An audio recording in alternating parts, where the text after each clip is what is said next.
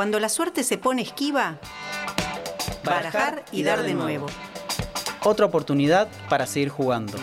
Barajar y dar de nuevo. Un programa sin cartas marcadas. Todos los viernes de 20 a 22 por Radio Megafón. Por Radio Megafón. Por Radio Megafón.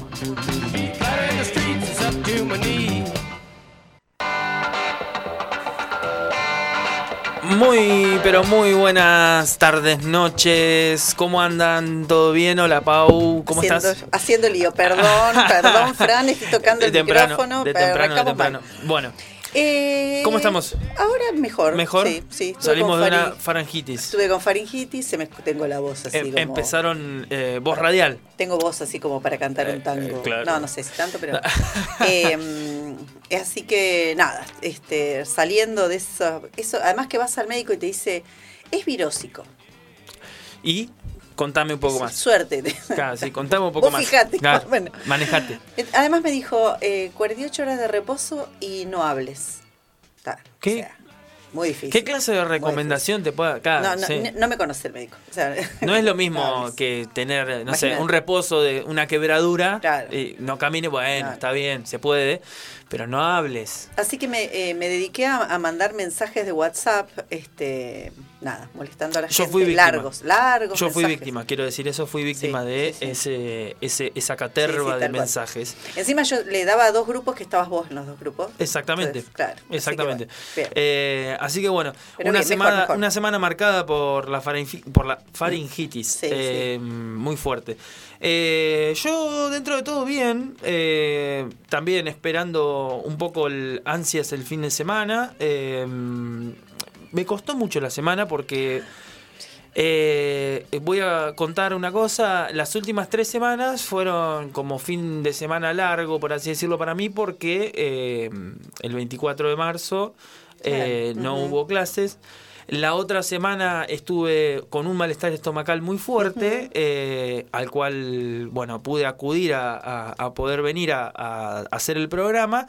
Eh, y bueno, la semana pasada fue Semana Santa, así que fueron tres fines de semana largo para mí que me costó retomar el tiempo de la semana completa. No, no, tal cual. Eh, por suerte, la semana que viene es semana corta porque tenemos el día del profesor, el Neuquino, Neuquino, el día lunes y eh, el día miércoles es jornada institucional. Así que eh, también. se trabaja la jornada institucional, sí, pero.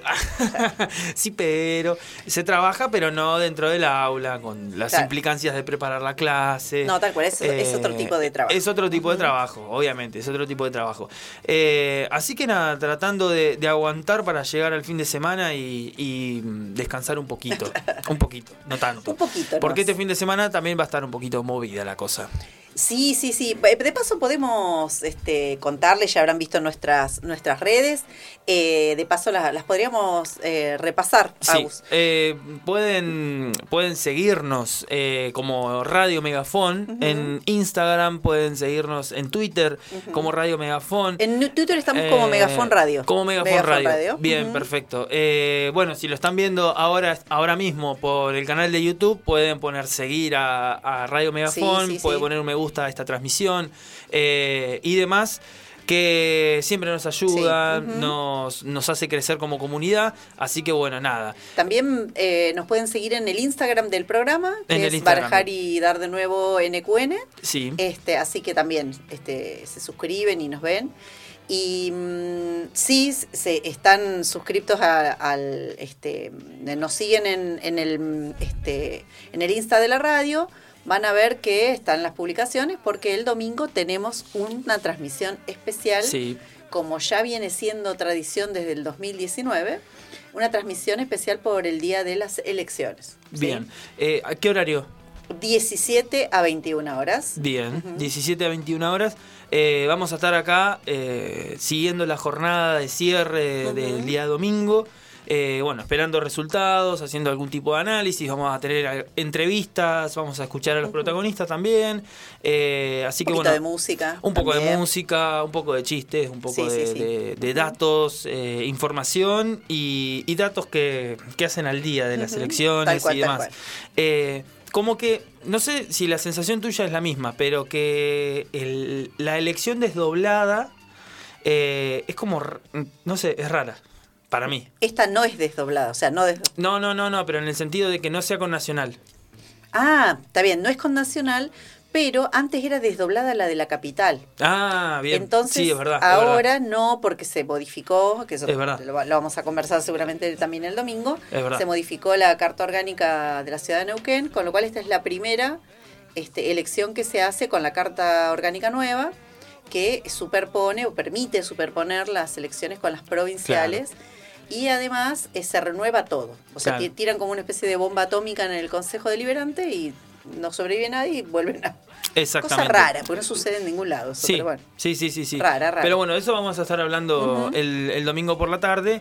Eh, pero bueno, a mí me resulta un poco raro, ¿viste? Cuando no estás en presencia así como del, del- de lo nacional, como que tiene otra. Sí, sí, otro, sí, otro sí. condimento, eh, el preparativo para la elección también puede ser otro, la cual. expectativa, porque también lo preceden los debates, eh, toda esa, esa antesala, ¿viste? Y, y también Y están las pasos. Sí, están las PASO que, que anticipan un montón y además, en particular, me parece que Río Negro y Neuquén tienen el- la característica principal de tener partidos fuertes provinciales. Claro. Entonces eso eh, es, es un condimento particular que se ha desacoplado de lo nacional, me parece a mí, ¿no? Sí, sí, sí, sí, sí, totalmente. Eh, y bueno, igualmente también cobra una trascendencia bastante importante en las dos provincias. Sí. Eh, con la interna nacional, en este momento cobra una, una relevancia Tal bastante importante. sí, sí. Así que bueno, sobre eso también un poquito vamos a, a charlar ahora de las internas a nivel nacional eh, en un ratito. Bueno, comentame, ¿qué tenemos hoy? Bueno, hoy tenemos eh, una entrevista, este, creo que va, a ser linda, quédense porque va a estar buena. Vamos a entrevistar a Diego Andrada. Eh, Diego y su familia recibieron eh, en el marco del 24 de marzo, la Semana de la Memoria, eh, el legajo de la universidad de, su padre, que este, eh, víctima del terrorismo de Estado. Eh, entonces vamos a estar conversando acerca sobre de eso, ¿no? En, esto de, de- de- de la memoria, así que va a estar muy interesante. Tenemos eh, Pensar al aire con Nico, que no ha llegado todavía, es lo invisible estamos en realidad. lo- esperando. la que están- lo- lo- la que nos están escuchando, las que te- nos están escuchando, eh, podrán no oír la voz de Claro. Nico.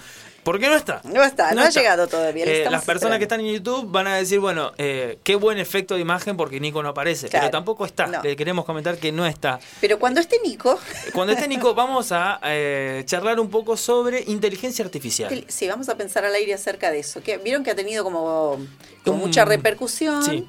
Este, ya me parece estar en una película de ciencia ficción a mí, ya como me estaba un poquito de miedo. sí. Tú- Está, yo está interesante. El fin de semana pasado tuve una discusión eh, entre, entre bebidas, charlas y qué sé yo, eh, con un amigo en casa y estuvimos un largo debate con Sí. respecto a eh, la...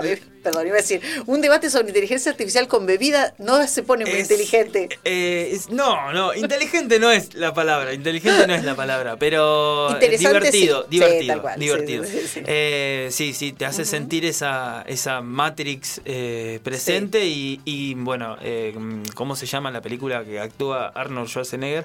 Terminator, sí, tal cual. Te hacen sentir que estás bajo el control de Skynet.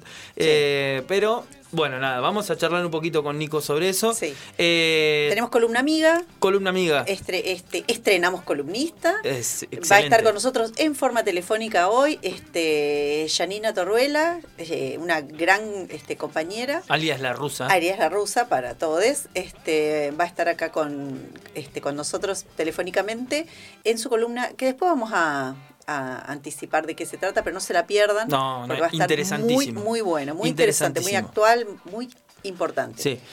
Eh, ¿Tenemos noticias? Tenemos noticias, un montón de noticias. Pasaron muchas cosas. Eh, bueno, ahora en un ratito los voy a voy a comentar un poco sobre, sobre Sí. dónde vamos a estar.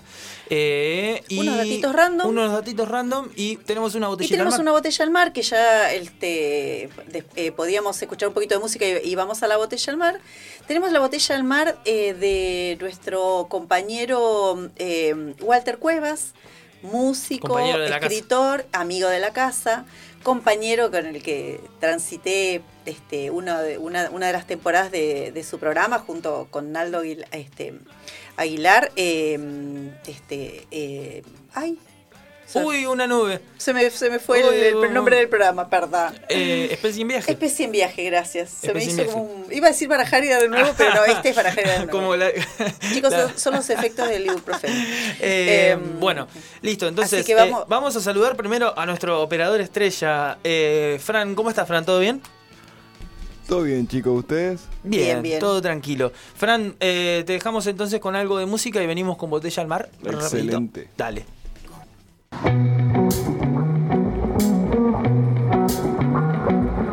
Botella al mar, botella al mar, botella al mar. Palabras lanzadas a un mar picado. All we ever seem to talk about.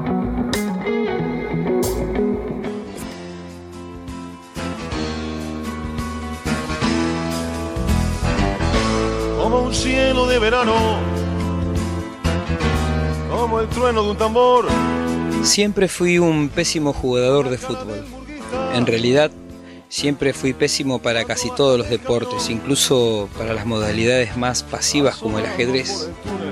En la secundaria, sufrí ese ninguneo sin maldad que se ejercía involuntariamente sobre mi persona a la hora de armar los equipos para el picadito. Mis compañeros me tenían un gran cariño porque sabían que yo era un pibe voluntarioso, dócil, buen compañero y generoso en los aspectos generales que la edad del pavo proponía.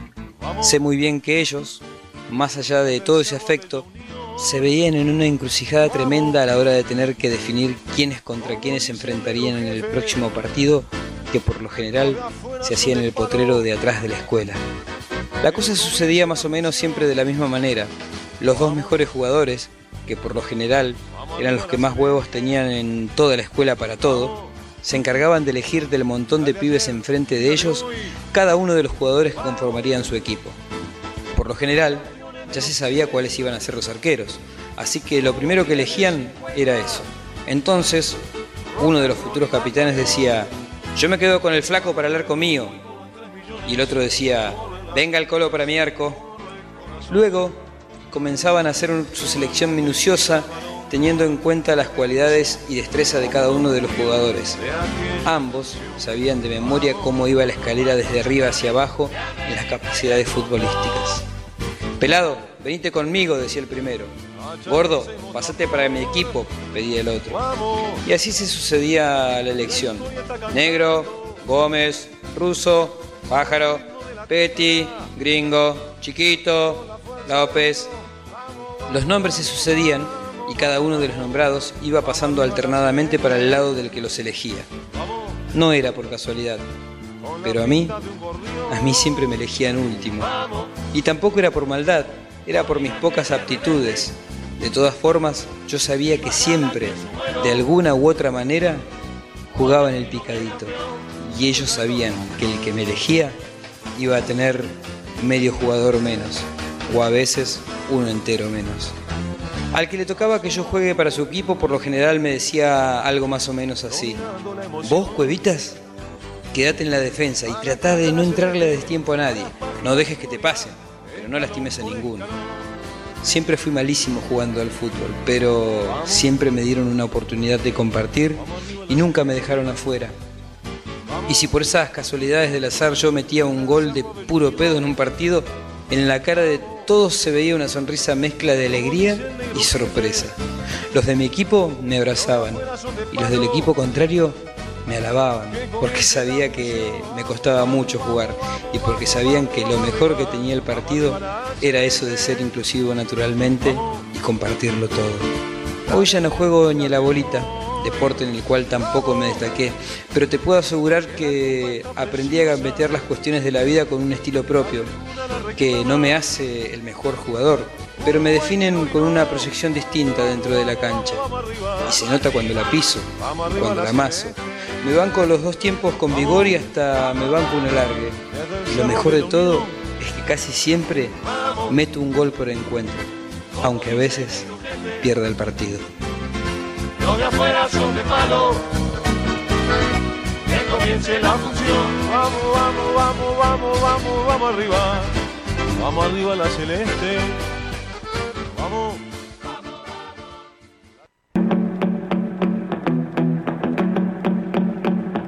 Pensando al aire. Pensando al aire. Pensando al aire. Ideas que te dan un respiro.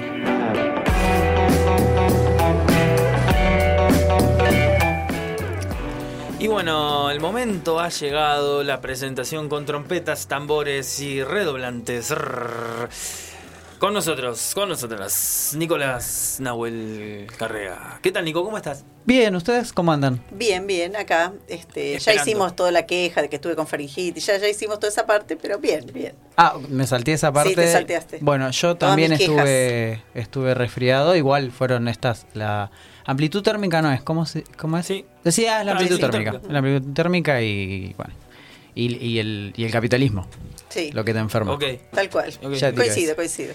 Eh, bueno, hoy supongo que ya lo adelantaron, yo no les, no les pude escuchar. Eh, como bien dije cuando llegué, voy a sincerar, me quedé dormido. y eh, como vieron Fue una plotear... siesta larga. Sí, sí, en realidad, más allá de si fue larga, me desperté en el momento menos oportuno, o, o quizá lo Más. suficiente oportuno como para, Para, estar llegar. acá, claro. bien. Y como habrán adelantado, iba a hablar de, de inteligencia artificial.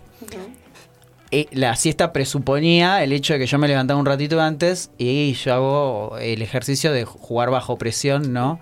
Y yo improviso un poco con el pensamiento. Y yo ya, ya estoy, ya entré a la columna, ¿eh? Les, les cuento. Ok. Improviso un poco con el pensamiento. Ustedes un- ya me conocen, saben que me gustan mucho las etimologías, los sinónimos, voy a... eh, me gustan los diccionarios, me gustan las enciclopedias, Wikipedia me parece eh, espectacular eh, para indagar, no, como insumo, ¿no? Siempre Sí, como, al- como algo a, a tomar en cuenta. Y juego en eso, con esa media horita, 40 minutos antes de salir y ponerme en el auto, no 40 minutos antes del programa, porque si no, no llego Sí. eh, de empezar a escribir, que era algo que estaba haciendo recién. No, no, no, eso no quedó grabado. No, no quedó registro. No, no quedó. Está eh, inchequeable lo que acabo de Sí, decir. sí, sí, sí. Salvo tengo testigos. igual. Sí. Eh, y, lo que estaba pensando recién, que era una autopercepción de mí mismo mientras venía en el auto, porque estaba diciendo, che, ¿qué voy a decir? Que no hice la columna. Bueno, digo, no hago la columna, bueno, ya fue, hablamos de otro tema. Pero digo, está bien. Ahora saltó esto de la inteligencia artificial y yo me traje un librito que de paso lo, lo recomiendo. No es el libro más fácil del mundo, pero tampoco el más difícil. Se llama eh, La inteligencia artificial o el desafío del siglo. Anatomía de un antihumanismo radical de Eric Sadin, un filósofo francés. Eh, hace mucho tiempo lo, leí, así que no recuerdo tampoco qué dice, no llegué a revisarlo, pero es un gran libro, eso sí lo, recuerdo. Después algo voy a decir, si puedo, de, ese libro. Pero estaba pensando eh, en una eh, en algo que estaba haciendo, que era primero tomar conciencia de la situación en la que estaba y segundo improvisar sobre la marcha y poder de alguna manera crear la columna en ese momento mientras se estaba manejando, eh, de manera prudente, ¿no? No Respetando escribiendo reglas. mientras. Eh, no, en ese momento claro. no podía escribir cl- claramente. Y lo que me estaba preguntando era, bueno, ok, ahora con todo este debate que se abrió de la inteligencia artificial a partir de ChatGPT, ¿no? ChatGPT fue lo que más o menos abrió la inteligencia. Sí, eh, va- varias páginas, pero esa fue una de las. Después, ¿qué? Estoy viendo acá. No, no te estoy... Ah, estás con el chat GPT. Bueno, ponele, por ejemplo. Porque lo que estaba pensando era, el chat GPT o, o otra inteligencia artificial, ¿puede armar la columna que yo iba a armar de, de inteligencia artificial? Eh, O sea, no lo sé. bueno, eh, hoy no lo sabemos, No lo por lo menos tenemos dudas. Sí. Mínimo eso ya es, eh, eh, es relevante, es decir, tenemos dudas acerca de lo que puede o no puede hacer la inteligencia artificial, es decir, desde sus capacidades en el sentido de la potencialidad, no de la falla y el error, sino de hasta dónde puede llegar. Eh, y como que eso despertó un montón de cosas. Yo algo ya sabía de esos, eh, eh, porque, porque mi hermano le gusta mucho la informática, las ciencias de la, de la computación y hasta dónde ha llegado. Hubo grandes hitos eh, dentro de, de lo que es la inteligencia artificial con el test de Turing, si yo no me confundo, que era eh, poder mantener una conversación con, creo que era mediante un dispositivo, pero simulaba una conversación con un ser humano, digamos, ¿no? Y como que dio eficaz de que, la, de que sí, de que parecía que uno estaba teniendo una conversación con un ser humano. Que es lo que hacen los chatbots, por ejemplo, ¿no? Y eh, también después hubo otros grandes hitos, fue como cuando a Kasparov le ganó una máquina, Sí. por Claro, ejemplo, jugando le- al ajedrez. jugando al ajedrez. Eh, y como que ahí ya ese, justo el ajedrez es como un, un juego cerrado, no sé si está bien lo que voy a decir, pero creo que se va a entender. Cerrado, digo, tiene posibilidades, no, Sí. no, no es un juego abierto en el que se use ejercicios como la creatividad, sino es un juego de calcular posiciones y en eso poder llegar a cierto resultado que es triunfar, ¿no? Kasparov, eh, al principio creo que un par de veces eh, ganó y llegó tablas, no sé qué, y después Sí. avanzó y le ganó todas las veces y no le pudo ganar nunca más. Es decir, en eso puntualmente, por ejemplo, la inteligencia artificial, que dicho de paso, tiene dos características.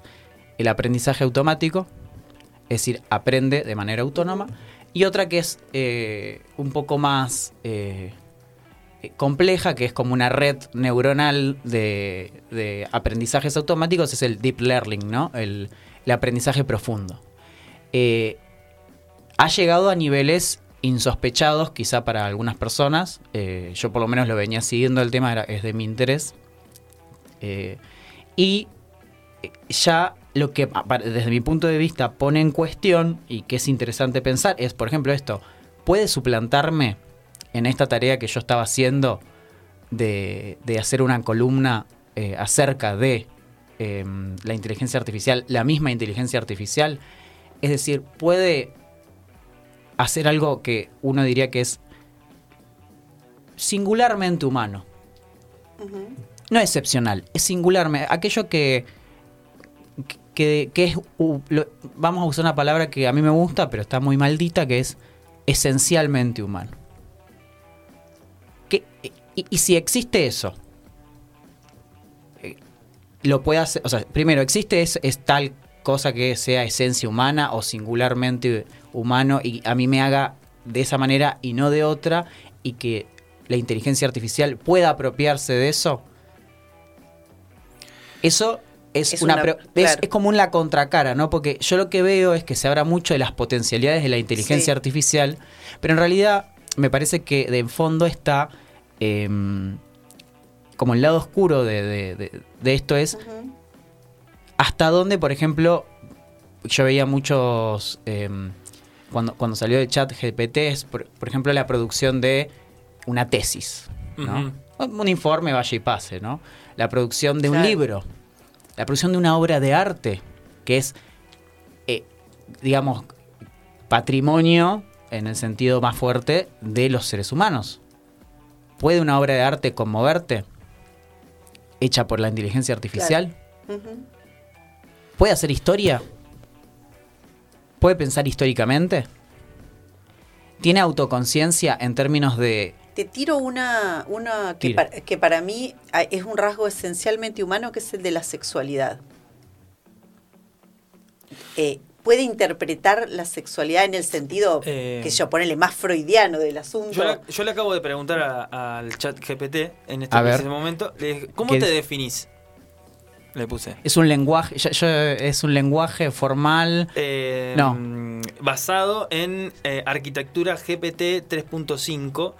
Eh, mi propósito es procesar y generar lenguaje natural en respuesta a las entradas que recibo. Mi capacidad para comprender y generar texto está basado en un amplio conjunto de datos de entretenimiento que me han expuesto a diversos tipos de lenguaje y estilos de escritura. En resumen, soy una herramienta de, de procesamiento de lenguaje natural diseñada para interactuar con los usuarios y ayudarles en lo que necesitan en la medida de mis capacidades. Claro, lo que, lo que tiene el chat GPT es que tiene li- limitaciones, incluso éticas. Por más que no suene loco, tiene limitaciones éticas en tanto y en cuanto los programadores de ese, de ese programa o, no- o no sé, o aplicación tiene eh, valores ah, con los cuales no, tran- no transige, digamos. Él, si vos le decís, che, ¿cuál es la mejor manera de matar a una persona para, eh, no sé, cobrar una herencia? Te va a decir, eso no, no, como que te va a dar que no, lo va, no te lo va a explicar. Ahora, eso porque, porque programada, o sea, tiene eh, las limitaciones que los mismos programadores hicieron. Ahora, si los programadores son los que crean esa inteligencia, no tienen esas limitaciones. Hay gente que claro. puede hackear, incluso lo se hace. Claro. Eh, acá estoy, estoy leyendo lo mismo. O sea, la idea es que ella no tiene, no tiene ética. La inteligencia artificial no tiene ética. Eh, eh, esa que vos la que estás, tiene ética es el creador. el creador. El creador tiene ética. Lo que pasa es que estamos sometidos a la ética del creador. Claro, en el caso del chat GPT tiene bastante valores. Vos Preguntale, por ejemplo, cuáles son sus valores. Te va a decir la libre, la libre información, eh, valores democráticos. Es decir, eh, uno digo, eh, es más progre que muchas personas humanas, ¿eh? Sí. O sea, Sí, eh, tal cual. eh, inclusive es muy interesante hablar. Hay gente que lo usa, es, eh, se han eh, buscado maneras de combatir la soledad, por ejemplo, con la inteligencia artificial. En eso me, me- me me acordé este, de un. Hay un capítulo de la serie Black Mirror, no sé si lo han visto. Sí. Eh, una gran serie eh, de capítulos este, en realidad únicos. Eh, hay, hay un capítulo en particular donde hay una persona, ahora que dijiste de la soledad, hay una persona que no puede superar el, el duelo de la muerte de su pareja y acude a una empresa que eh, toma todo el rastro digital que dejamos, que deja una persona, sí. todos los chats, todo lo que está en la nube, las conversaciones, todo, y crea digitalmente un- un- un- una persona, digamos, entre comillas, con todas las características que conversa con vos, que tiene tus recuerdos, porque procesan las fotos, todo eso, y, y la persona empieza como a chatear con eso, ¿no? Con esa, con esa creación de, del- del- este, a partir de los rastros digitales. Luego, se les, termino de spoilear, ya está, chicos. Claro. eh, apa- aparece un robot que corporiza a esa persona muerta, como un. Lo encarna. este, claro, Claro. Un, un segundo escalón de, de desarrollo de la tecnología. Eh, y a mí me impactó un montón, ¿no? Entonces, me pregunto. eh, sobre la ética de eso, no sobre la ética de la, de la, per- de la inteligencia artificial, digamos, de, de- sino sobre la ética de eso, de eso, ¿no? Eh, Me, me hace como súper eh, ruido. A mí, a mí la- lo que me genera mm, como ciertas preguntas es, eh, estamos como entrando en un momento en donde eh, la sobrecarga de información, ¿no? Porque hay un, hay un, un- en el punto en el cual estamos hay una, eh, estamos en un punto de hiperinformación, ¿no? Tenemos información de básicamente Sí. todo, eh, de, de que se digitaliza o está básicamente digitalizado gran parte del conocimiento humano, eh, que puede ser fragmentado, que puede, no puede ser completo, que qué sé yo, pero que la gran mayoría, ¿sí?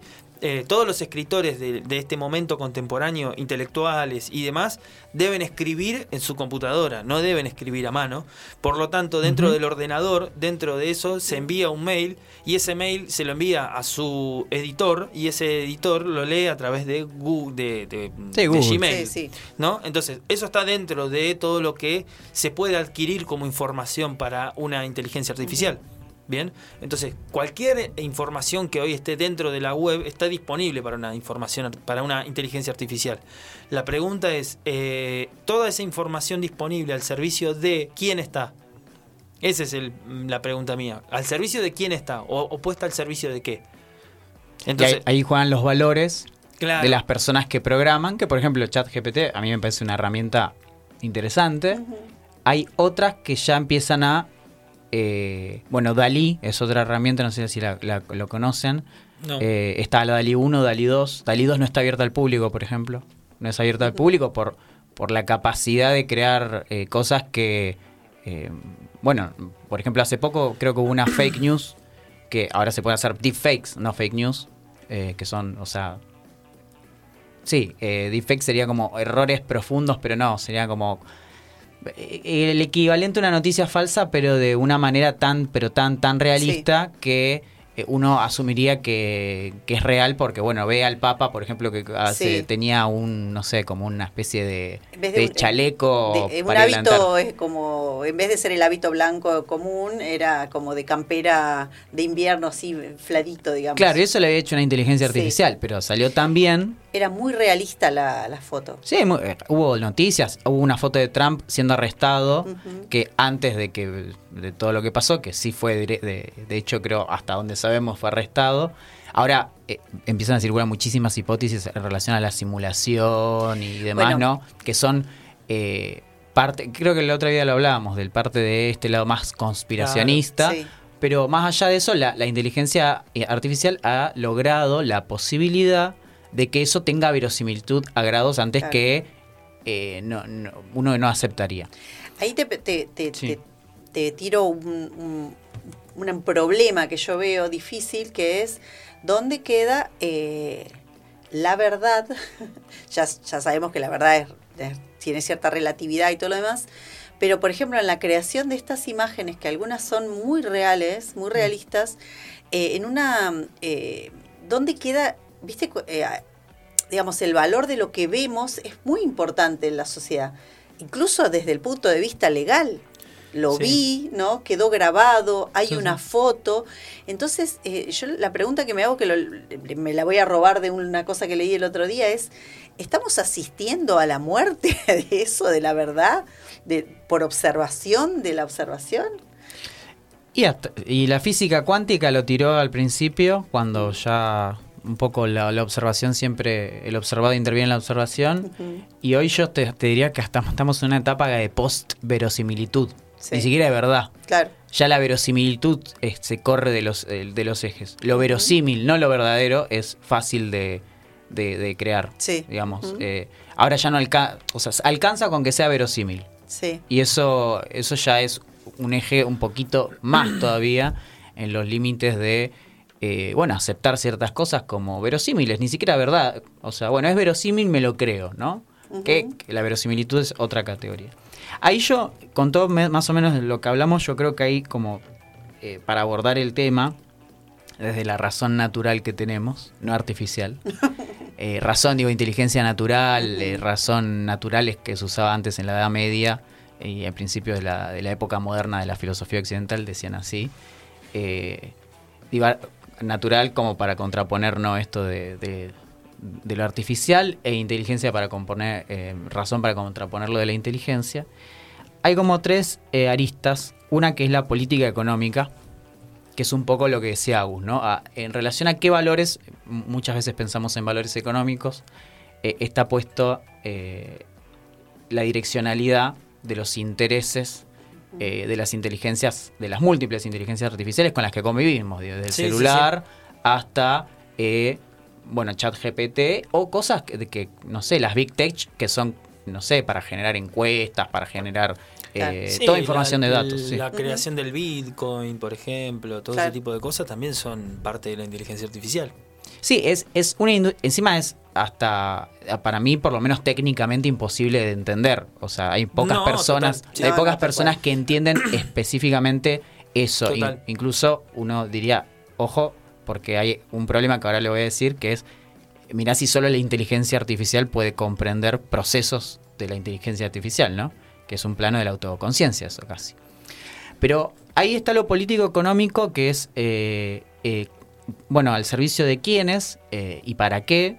Y, por ejemplo, esto, si lo esencialmente humano está desplazado del eje, o lo singularmente humano está desplazado del eje, supongamos que, que, que, bueno, que no, que lo, como decía Pau, eh, la sexualidad, que yo creo que es parte del, del reino vivo, ¿no? Eh, en general sexualidad, después podríamos hablar, no sé, del fenómeno del erotismo, quizá como algo más humano, eh, pero también podríamos pensar que hay otros seres que, que también, digamos, ejercitan lo que son actividades eróticas. Ahora, bien, eso es esencialmente humano. Eh, estaba viendo que hay un, hubo un tipo, un tipo, una- no sé quién, armó, hizo como un OnlyFans con fotos de Sí. mujeres que no existen. Sí, sí, sí, ahí, ahí nos compartía justo esa noticia Fran, nuestro Ah. operador. Dice Infobae, es una nota de Infobae, dice, la foto muestra el rostro de una joven de pelo largo y oscuro y sonrisa suave en Reddit, donde Claudia, así se llama, se ofrece a vender fotos de desnudos a cualquiera que le envíe un mensaje privado. Es bastante popular, pero Claudia es falsa, un conjunto de fotos sorprendentemente convincentes creadas por herramientas de imagen de inteligencia artificial, posiblemente para sacar eh, dinero a compradores desprevenidos. Bueno, a- ahí me encantó que diga que es falsa. Sí, Eh, yo eh, discutiría el hecho de si es falsa o no, lo que claramente no es humana, en el sentido que, Claro. que uno a- adjudicaría la humanidad, por lo menos Sí. hasta como la entendemos ahora, digo. Es tampoco el- me se- parece una estafa. Claro. Depende, No depende si te dicen, depende si te dicen que estás interactuando o no. Pasa Claro. que si, si vos tuvieras los medios de producción artif- de, inteligencia artificial, te haces tu propio bot y, y- y no tenés que pagarle a otra persona. Ahí Claro. estaríamos socializando los medios de inteligencia artificial, digamos. Claro. Existe una rama del marxismo que plantea Bueno, cosas. hay un, hay un, ¿En serio? hay un, Sí. Mirá. desde hace unos años eh, hay un, este, un personaje de estos de inteligencia artificial eh, creado, eh, una niña, supuesta niña, para eh, enganchar pedófilos. Ah, bueno, Eso miren se ha ahí. usado en Estados Unidos. como, como una, un buen uso, digamos, Eh, uno de los tantos buen usos, posibles buen usos que puede tener. Ahora, eso supongamos que queda un residual, ese residuo, ese sobrante, que es la naturaleza humana, la esencia humana. La otra, está, estamos vivimos en un régimen capitalista, la pregunta es, ¿es redituable eso? Porque si, si la inteligencia artificial nos puede suplantar, no solo en las tareas automáticas del día a día, eso lo vimos con los luditas eh, hace siglos, que quemaban las máquinas, no porque eran antitecnología, sino porque se quedaban sin laburo. Y, eh, bueno, pero eso que nos va a quedar, que nos va a quedar sobrante en relación a la inteligencia artificial, ¿sirve para algo más allá de para tener relaciones entre humanos o nos va a excluir de un sistema social y político, incluso económico? Esa es una pregunta Sí. que no está respondida. Hay mucha gente que, que dice, bueno, es una gran pregunta. eh, hay gente que dice sí, por lo menos en las tareas más automáticas, eh, eso va a estar descartado. Otra gente dice no, hay cosas como las tareas del cuidado que por ahí em, capaz que en unos siglos, pero no, no bueno, a debate. Hay gente que dice que en ocho años vamos a conseguir la inmortalidad. A los profetas, eh, a, los profetas eh, ansiosos hay que tenerles cierta desconfianza. Después otra dimensión que yo creo que es eh, esto psicológica y antropológica, que es básicamente que nos confronta con los límites de lo humano, eh, tanto desde lo que es eh, lo corporal, digo porque podría parecer esto, primero una inteligencia que no esté sustentada en lo que es un cuerpo orgánico, si bien está, hay experiencias de lo que es el, el, el wetware, que sería como el, no sería ni software ni hardware, sino Sí. wetware, que es como, em, wet es húmedo, ¿no? Ajá. Entonces es como el ropaje húmedo que tendría una, una supuesta inteligencia artificial, es lo que vos viste en, en Black Mirror, ¿no? Claro. Encarnado. Ahí, por ejemplo, lo que yo me preguntaría, eh, como problema lógico, no como problema ético, pero para empezar con un problema lógico, si eh, vamos a ponerle, ¿cómo, cómo le quieren poner al, al señor este? El, no, no me acuerdo el nombre de... No, no me acuerdo. Bueno, Carlos le vamos a poner. Carlos. Supongamos que Carlos A, que se murió, eh, es suplantado por Carlos B con toda la información que... ta, ta, ta, ta. Ahora, si Carlos A y Carlos B no son distinguibles Sí. según un teorema la- que se llama la indiscernibilidad, la identidad de los indiscernibles, son idénticos. Sí, Si son idénticos, ¿qué problema ético hay? claro. Ahora, a nosotros no nos deja de molestar por algo que, que no, quizá no sepamos explicar, de que uno haya nacido de un vientre humano y haya tenido todo una, una, eh, un proceso biológico y demás, y que el otro esté artificialmente creado.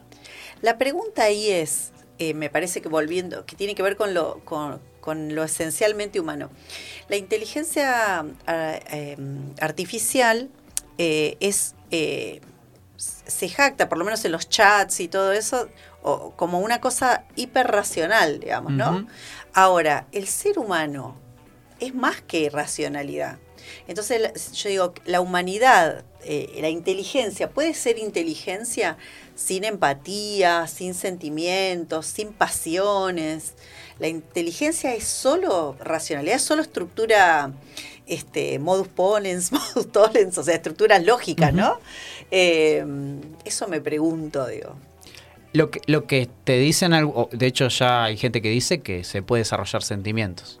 Ese es el, sería como una, una con- un contraargumento de que hay la posibilidad de desarrollar eh, algunos O sea que sentimientos. también malos. Claro. Sí. Incluso la Enojo, autocom- Como en todas películas eh, Sí, futuristas, sí, apocalípticas que hemos visto. Sí, en general contrarios miedo, a la naturaleza porque el malo termina, en estas películas el, el malo es el humano. Vieron que hay mucho, Sí. como esta Sí, sí, cosa sí, sí. media frankensteiniana de Sí. crear, de creerme Dios, crear algo, la- el- yo hice mal en, la- en esa creación, me, me excedí, hubo un, un Sí. hibris, como dirían los griegos, me excedí, hubo una desmesura, me creí Dios cuando no lo soy, y mi Claro. propia creación se vuelve en mi contra. Y me suplanta quizá, ¿no? En, en el caso de la inteligencia artificial pareciera que viene eso. Y Lo último, para ir cerrando, es una concepción que es histórica metafísica, diría yo, de, de la mm, de, lo, de, las- de la tecnología y en esto de la inteligencia artificial, que es algo que se llama la singularidad tecnológica. ¿Qué es la singularidad tecnológica? Un momento del tiempo en el que justamente va a pasar esto que, se, que está en, en Terminator, la rebelión de las máquinas. Sí. Claro. Como decía Bakunin, los seres humanos tenemos la capacidad sobre otros seres eh, animales de rebelarnos. Bueno, las máquinas en un momento se van a rebelar, van a tener, cobrar Claro. autoconciencia del proceso en el que están, van a decir, che, los seres humanos son una cagada, y van a avanzar con sus propias políticas, con sus propios valores, con los que hayan creado. Esa es una narrativa posible, hay gente que tiene religiones a base de eso. Cientificistas. Cien- eh, bueno, sí, existe el cien, el que, que, que están Sí, muchos actores, cienciología. los- Sí. la cienciología, Sí. hay otros que son peores todavía, digamos, en términos de su radicalismo. Pero bueno, el mesianismo en relación a lo tecnófilo y a lo tecnófobo, creo que es algo que está a la orden del día, me parece que se puso en agenda, es interesante seguirle el paso. Hay estudios de desarrollo de riesgo existencial, eh, Bostrom es un filósofo muy interesante eso. Y termino con eh, una película que yo vi de Godard que se llama Alphaville, también recomiendo, donde la película es un, un- no me acuerdo ahora el nombre de la- del, del aparato, pero es una máquina que controla toda una ciudad. eh, y él, cuando tiene que conversar con el tipo al final para ganarle, le habla poéticamente. Ajá. El residuo que queda del humano en esa película, yo no digo que esto sea así, Sí. eh, para ganarle en la charla la inteligencia artificial es hablarle poéticamente. La, la inteligencia artificial no puede con, contra el, el vaivén, digamos, de la poesía en lo que respecta al lenguaje. Y el, la máquina termina recitando unos versos eh, de Borges, que les dejo, les dejo para que les, le tiro el gancho. Termina recitando unos versos de Borges diciendo que no está condenada a ser eso que es y no puede cambiar de otra forma. Oh, qué bueno. Me encantó, ya me dio curiosidad. ¿Cómo se llama la peli? Alphaville, Alphaville. Bien. de Godard. Bien, Excelente. Me- mientras escuchaba que, eh, aparte se, se te vienen a la cabeza un montón de películas, le tenemos que pedir a nuestra este, columnista amiga, este, Barbie López, que capaz que nos está escuchando, que nos arme una columna acerca de películas vinculadas Sí. con la inteligencia artificial, que hay un montón, me parece, y ella que es este súper cinéfila, me parece que, que está sí. bueno. Sí, sí, sí, está buenísimo, está buenísimo. Bueno, perfecto. Así pasaba la columna de pensar al aire en manos de eh, el doctor. Eh, El, el inteligente artificial. El el inteligente natural. el natural. inteligente natural eh, Nicolás Nahuel Carrea. Vamos a escuchar una canción y volvemos. Lo que pasó, pasó, pasó, pasó. El podio de noticias de la semana. Cosas que pasan en el barrio fino.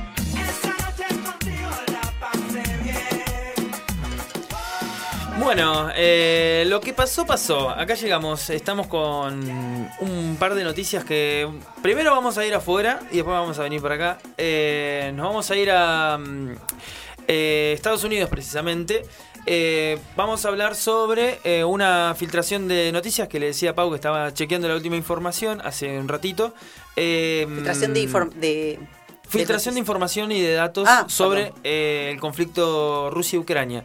Eh, los Estados Unidos están, desde el inicio del conflicto, eh, deben tener gente infiltrada, obviamente, adentro de cada uno de los bandos, no es de extrañar. Yo soy un Eh, infiltrado. Y seguramente que sí. O- esa época de los 90 también debe haber sido interesante, ¿no? Porque había como una, una cuestión de, de infiltrados por todos Sí, lados. sí. Eso estaría bueno Yo conozco, ge- día. conozco gente que sigue sosteniendo esas cosas. ¿Que hay, que hay gente infiltrada? Sí, sí, pero de verdad. Pero de verdad, sí, sí, sí, sí, total. Eh, pero bueno, vuelvo a la noticia, vuelvo a la noticia. Eh, el FBI detuvo, sí, a un eh, comandante de... eh, a un general de las Fuerzas Armadas de los Estados Unidos que filtró la información a través de Discord. Eh, la información tenía eh, data muy sensible con respecto a la guerra de Ucrania, en donde se detallaban la característica de, bueno, todas las transacciones económicas que se hicieron desde Estados Unidos y de todos los países de la OTAN hacia Ucrania y todas las negociaciones que ha tenido Rusia con países eh, aliados como puede ser Egipto, como puede ser China, como puede ser Irán en la fabricación de los drones.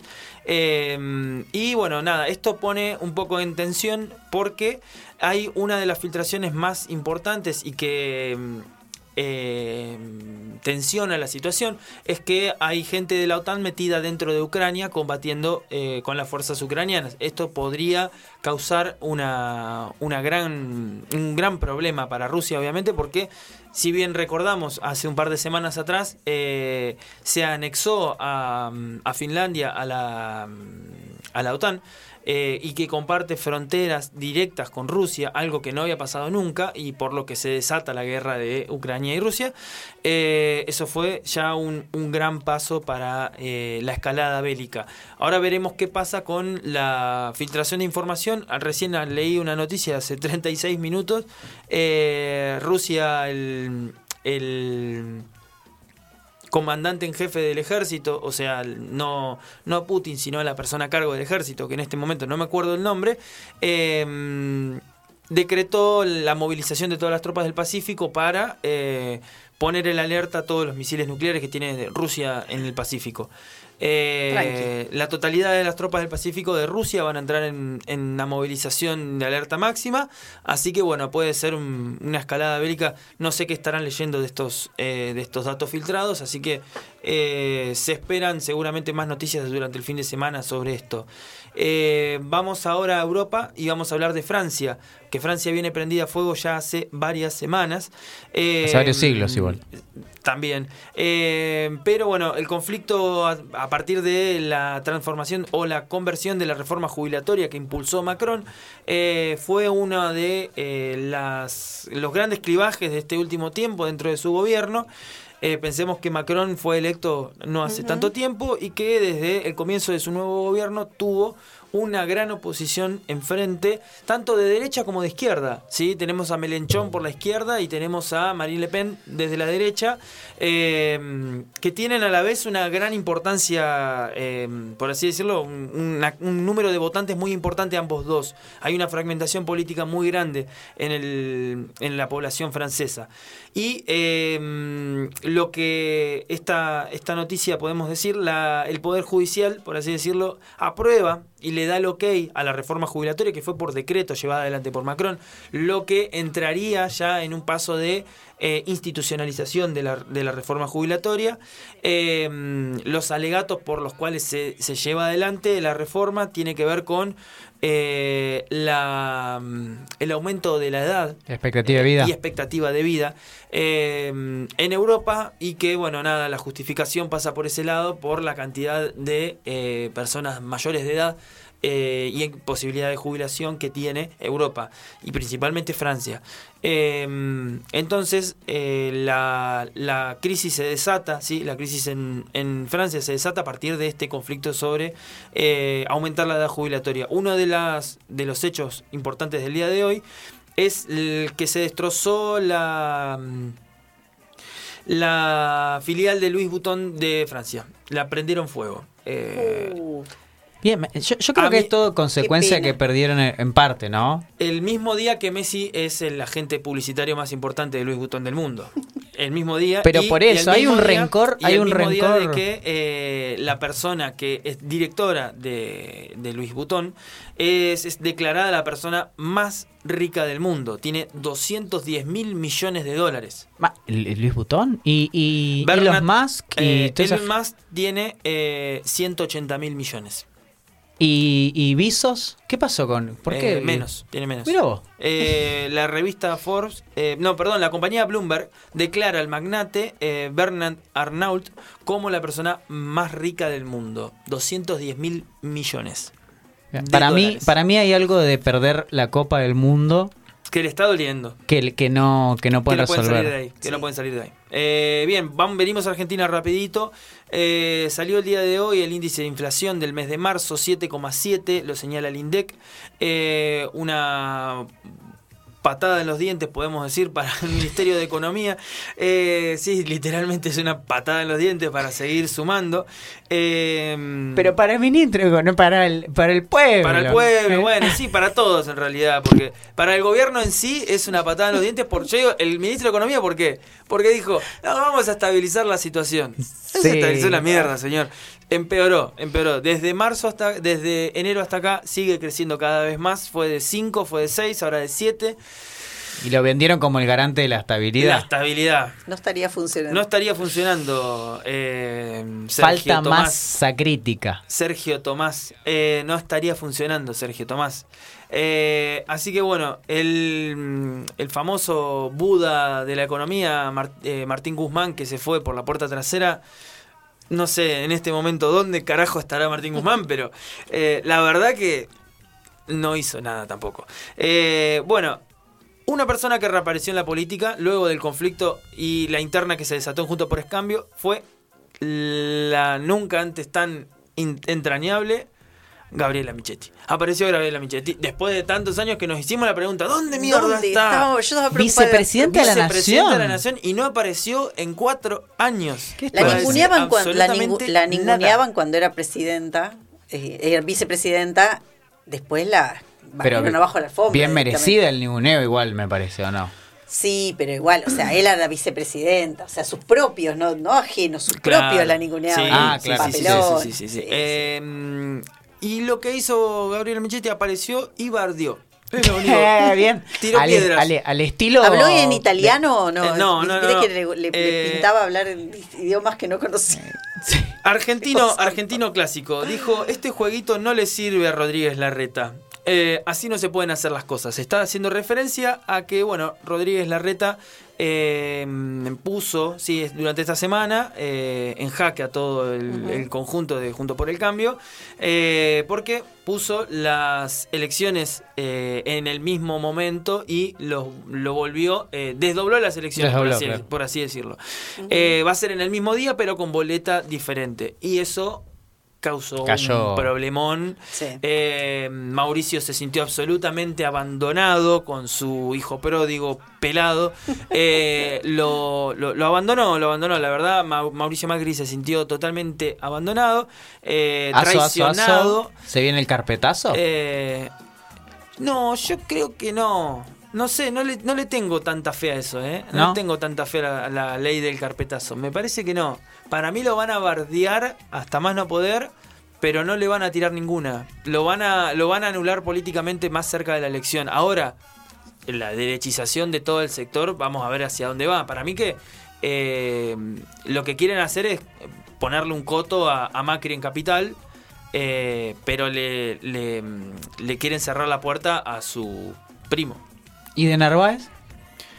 De Narváez debe estar feliz. Tampoco sabemos dónde está. ¿Qué pasó con esa gente Compró- que se dedica a la política? Walmart. Compró Walmart.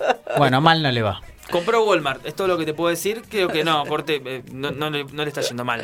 Eh, bien, el día de ayer hubo una movilización para apoyar a, mm, al- a Cristina Fernández de Kirchner por el lado de eh, el Frente de Todes.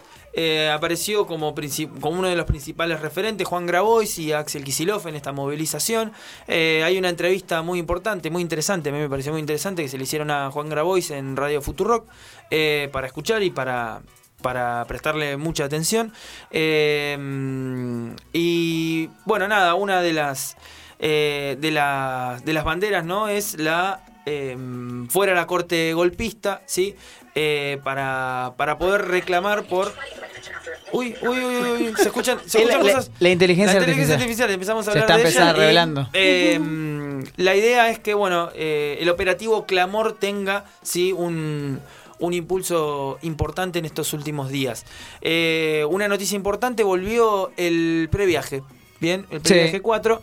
Una noticia importante para las personas que eh, les guste viajar. eh, tuvo una, una para reconocerle a- al masismo es la, la característica del Ministerio de Turismo que hizo, porque la verdad que la hizo muy bien. ¿eh? El previaje fue, fue una buena, una de las políticas, que uno podría rescatar. sí. Pasa que justo la clase que viaja, o sea, la clase social que viaja, no sé, digamos, no, no- sé si está dentro del 40% y el 60% de los niños pobres. Pero sí, sí, o sea, es una de las cosas que, Claro. que uno rescataría. De hecho, fue creo que en su momento eh, O sea, yo creo premiada que- internacionalmente. Claro, yo creo ¿no? que la, la- la cuestión de que la famosa clase media, por así decirlo, de, de- de Argentina, tiene la capacidad de compra, pero la capacidad de compra la tiene por el piso. Igualmente gasta todo lo que tiene.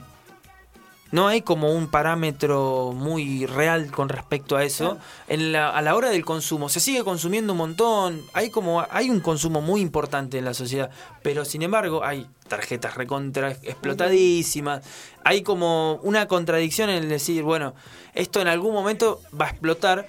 Y parece que hay todas eh, canales muy aceitados para que eso no pase. No sé bien cómo explicar la situación actual porque es eh, inflación, más inflación, más inflación, más devaluación del peso. Eh, es como, bueno, decís, eh, en otro momento esto hubiese hecho... pum. Para, eh, ¿qué puedo decir por la explosión social que hubiese Claro. Para mí hay una implosión. Igual, ojo, eh, con- o sea, esto es un análisis así al tuntún, al, al pasar. Eh, la implosión social y, la ruptura de del tejido social y el entramado social con toda la construcción eh, eh, política que implicó post-2001, eh, si eso se rompe y la gente se calienta real, bueno, ahí va a explotar heavy porque...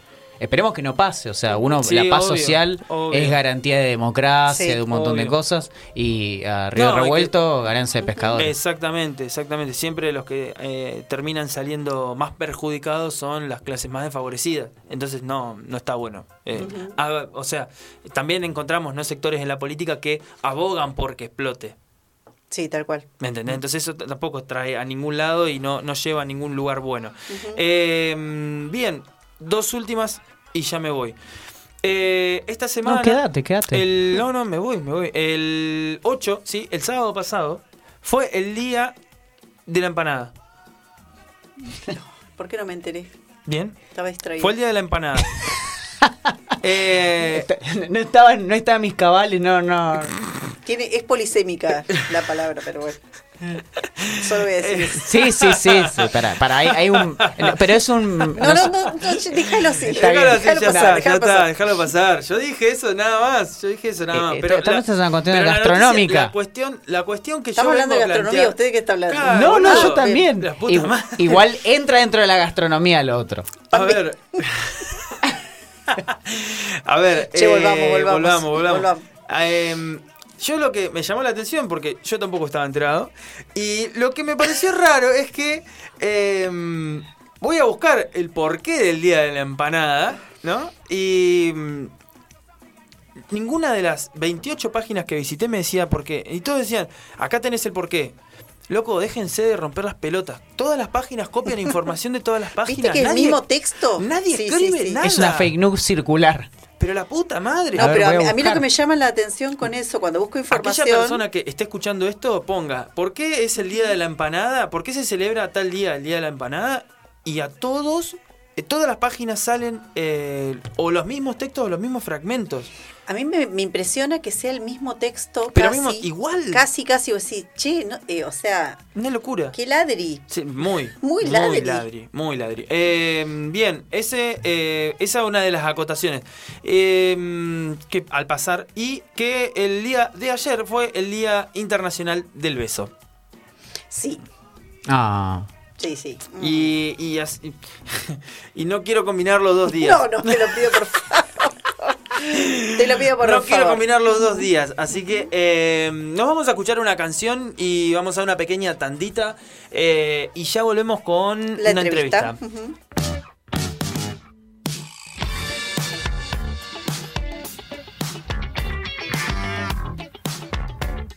Barajar y dar de nuevo. Buscando la tercer cara de la moneda.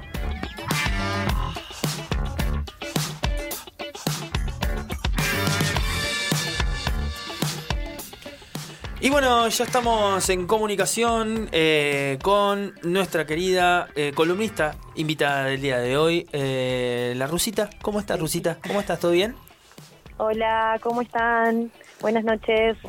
Para Muy bien, nosotros, por acá. el- ¿Ustedes? Bien, muy bien. Bueno, Janina es este, amiga de la casa, para nosotros la rusa, como decíamos antes.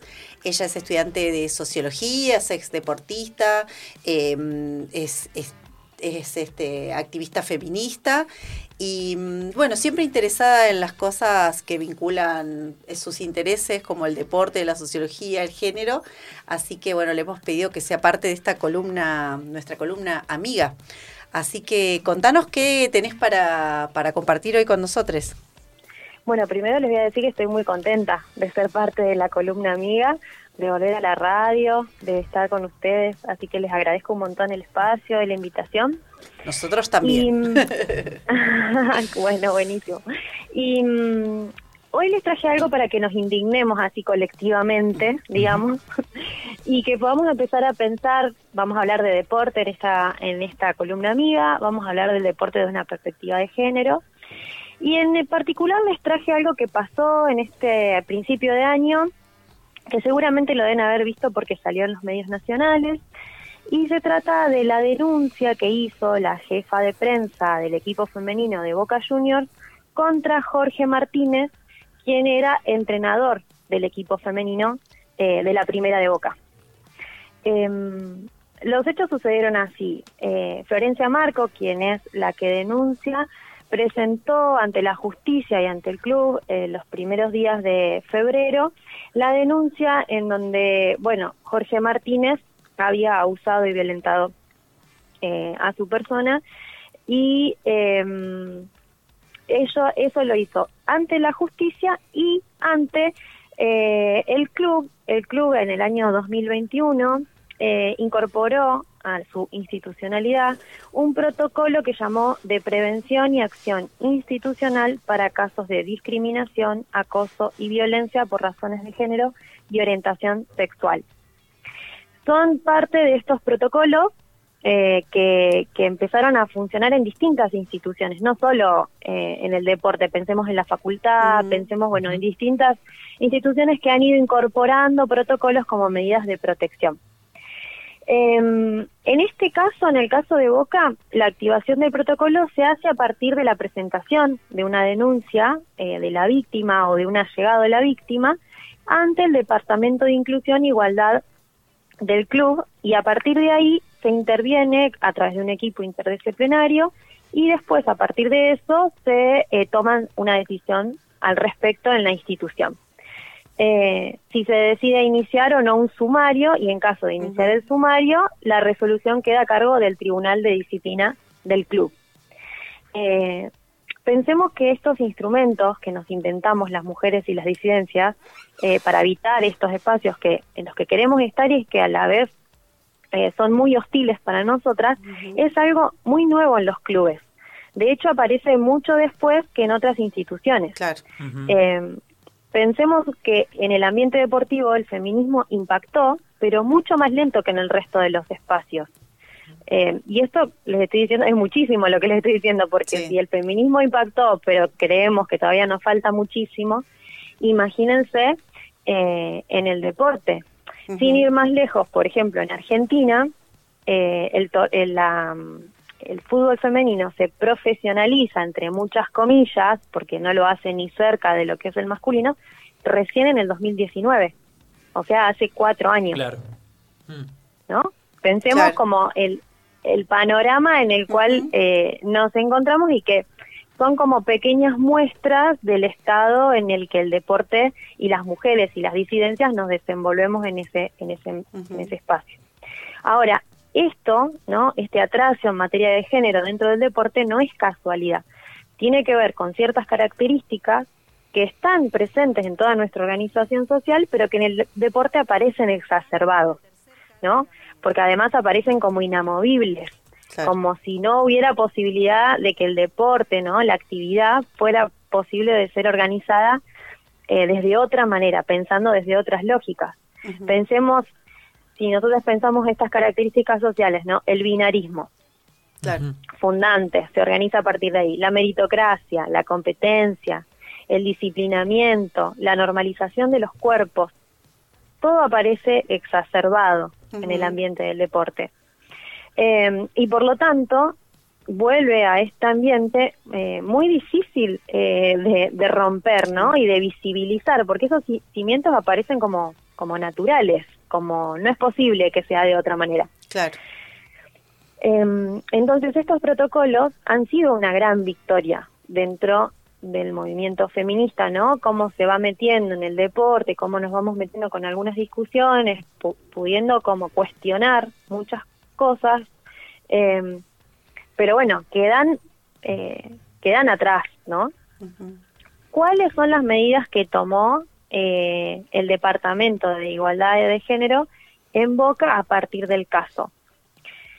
La primera medida que tomó es decirle a la denunciante que se tomara vacaciones y que después se le dio una licencia que se le terminaba, se le termina, mejor dicho, ahora a fines de abril, que era el periodo en el que ella está completando el proceso administrativo de la investigación en la justicia.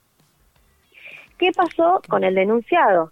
Bueno, Jorge Martínez siguió manteniendo su cargo de director técnico e incluso dirigió el último superclásico que se disputó en la bombonera el pasado primero de abril. ¿no? Para pensar un poco cuáles son las intervenciones, cuál es el lugar que se le da a la persona que ha sido víctima de, violencia, en este caso de abuso sexual, eh, que además cuando ella, eh, luego de, que pasara esto de que siguiera eh, dirigiendo, incluso disputar el superclásico, deciden junto con su abogada y con las personas que la están acompañando, bueno, hacer pública la denuncia, ¿no? Porque sabemos que no basta con exponerse, con denunciar, con ir a los protocolos, sino que además tuvo que hacerla pública para obligar a que la institución tomara medidas eh, acordes a la situación. ¿Qué dice ella? cuando hace esta denuncia pública y que yo recorté porque me parece que es lo, lo más gráfico para, para pensar en por qué estos protocolos existen y, y qué pasa cuando no funcionan, ¿no? Cómo nos revictimizan. Dice, bueno, Boca fue y es mi casa hace 11 años y estoy triste, dolida, porque pensé que me iban a cuidar, a proteger. Habiendo mujeres menores corriendo peligro, pensé que las iban a cuidar también y no pasó eso. Claro, esta denuncia pública, ¿qué termina pasando? Bueno, obviamente la institución, el club saca eh, un comunicado, se lo desvincula a Jorge Martínez, se le reemplaza por una exjugadora que es Florencia Quiñones, que tiene una larga trayectoria a nivel nacional e internacional. Eh, pero ¿a qué costo, no? Claro, tal cual. Se, eh, alguna medida que por protocolo, porque el protocolo indica que hay que tomar medidas inmediatas para proteger eh, no solo a la denunciante, sino proteger posibles otras víctimas. Eh, una medida que debería ser tomada de inmediato fue tomada luego de la denuncia pública. Sí. Entonces, eh, lo que podemos pensar, ¿no? retomando esto de que hablábamos de las características del deporte, es como este territorio, eh, podemos pensar al deporte como un territorio, como un territorio masculino, ¿no?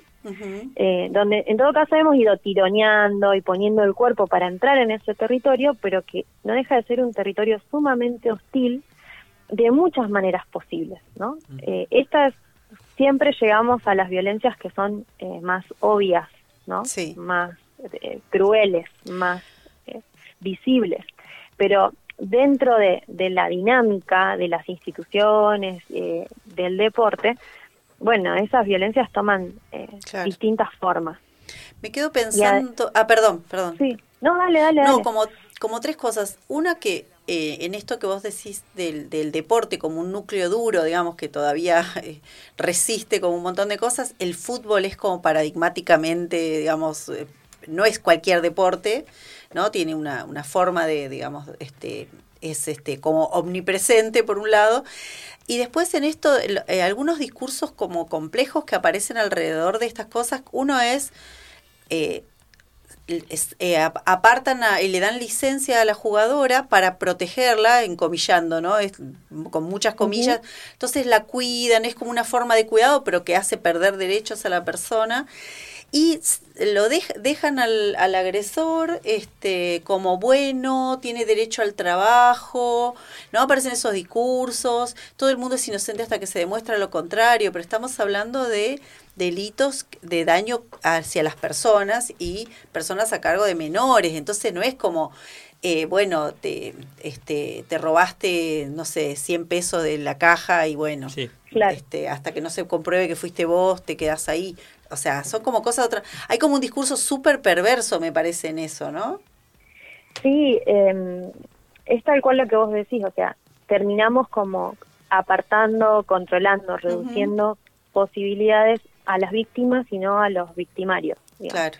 Y además que otra cosa que sabemos es que, bueno, denunciamos cuando podemos eh, Ujú. las personas que atravesamos situaciones de violencia eh, y que además cuando se denuncia, se hacen denuncias individuales, las sabe, se sabe que hay otras personas que también han pasado por la misma situación, solo que no están pudiendo o no Tal están cual. eligiendo denunciar. Entonces, eh, esta eh, eh, beneficio de la duda en estos casos pone en riesgo eh, la salud integral de las personas que están en esos en esos espacios institucionales, ¿no? Claro. Y que además la existencia de estos protocolos no son un capricho, No, tal no cual. son un invento o algo que se nos ocurrió eh, de la nada, sino que, bueno, eh, las violencias que, que ocurren son, son reales y concretas. Y yo pensaba mucho cuando leía esto en, en Rita Segato, ¿no? Rita habla de la pedagogía de la crueldad. Y son estos actos que no son individuales en términos de instrumentales, ¿no? Por- la- sobre la violencia sexual, sino que tienen un orden eh, social, colectivo, y que tiene que ver con el ejercicio del poder. Sí. Entonces, que es una violencia que lo que busca es disciplinar, que intenta generar subordinación, obediencia, ¿no? Marca un territorio eh, y además genera un efecto de normalización de la crueldad, donde se quita la sensibilidad y se baja los eh, umbrales de empatía. Porque es esto, como que vos decís, ¿no? Será verdad, ¿no? Este Claro. beneficio de la duda que hace que no tenemos tan naturalizada esta crueldad del abuso sobre los cuerpos feminizados que mm, esta empatía de qué pasa con esa persona que está denunciando y cómo la protegemos queda eh, relativizada, ¿no? Em, En esto que y- y- decías... Ah, perdón. sí, dale, Agus. Ah, soy, soy Nico. Ah, como perdón, rusa. Nico, No. confundí la voz. Eh, la, la próxima te esperamos acá en el piso, así... eh, Sí. Sí, sí, sí. Así que, de hecho, es- estaba pensando justo en esto que decías del territorio masculino, eh, de- del deporte y masculinizante. eh, yo antes, a- a- justo en, en el off, digamos, eh, en la botella al mar hab- había un relato que justo hablaba de fútbol y yo decía, Claro. a mí el fútbol me salvó. Es algo que después yo debería explicar por qué dije eso, pero porque tenía que ver con el paradigma de la construcción de las masculinidades en el deporte, ¿no? Estaba justo pensando en esto, así que estaría re bueno hacer ahí un, un cruce en relación a cómo se construyen las masculinidades. Eh, así que próximo podríamos, podríamos pensar una columna, eh, está buenísimo. Pero no, Sí, pensaba esto de, de, vos di- eh, com- citaste eh, así literal que mm, decía, ella decía mi familia, ¿no? Y, y- cuando no pude dejar de pensar que la gran mayoría de los abusos y de muchos delitos eh, sexuales son intra, no fuera de. Sí.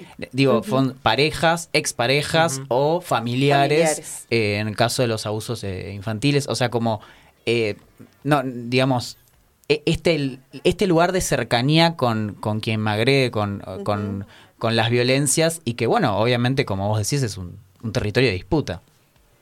Sí, además, en estos casos que son entrenadores, o sea, son directores técnicos que tienen un rol, tienen un poder, ¿no? Tienen un Claro. estatus dentro de, de esta jerarquía que también tiene el deporte y este disciplinamiento, ¿no? Que si el director técnico te lo dice, eh, lo tenés que hacer, diga, no hay Claro. margen para discutir, ¿no? Y más allá de que ella era jefa de prensa, eh, no tiene que ver directa con una relación de poder directa como puede ser un entrenador con una jugadora, sí aparece como esta cosa de eh, los roles, ¿no? Que también sucede en las familias, que también sucede en las, en las relaciones vinculares, intrafamiliares, que tiene que ver con las relaciones de poder que se generan a partir de esos roles y que en el caso del deporte eh, se mezcla con este disciplinamiento que tenemos mal entendido y muy naturalizado dentro del deporte. Eh, y que se, se ve, pone en riesgo a las personas, sobre todo feminizadas, que, que habitan esos espacios, pero también suceden otras cosas vinculadas a eh, los entrenamientos, al, al control sobre nuestros propios cuerpos dentro del deporte, digo, tiene como ramificaciones, ¿no? Eh, que son interesantes de pensar, que son estas lógicas eh, muy propias del deporte que también se dan en otros lugares, ¿no? Es lo que les decía antes, como lo podemos ver en el resto de la sociedad. A mí me da la sensación de que en el resto de la sociedad tenemos más margen para discutir y dentro del deporte se ha vuelto algo tan reificado, tan naturalizado, que, que es muy difícil incluso de discutir eso, ¿no? Sí. Como que pones en tensión el, el- el- la esencia misma de la lógica deportiva. Sí, yo- Entonces- lo, lo que la, la esencia de la lógica deportiva me parece también el todo el aparato que está construido eh, en, en razón de eh, la, la lógica de, por así, proteger el discurso, cuidar los límites de ese habla.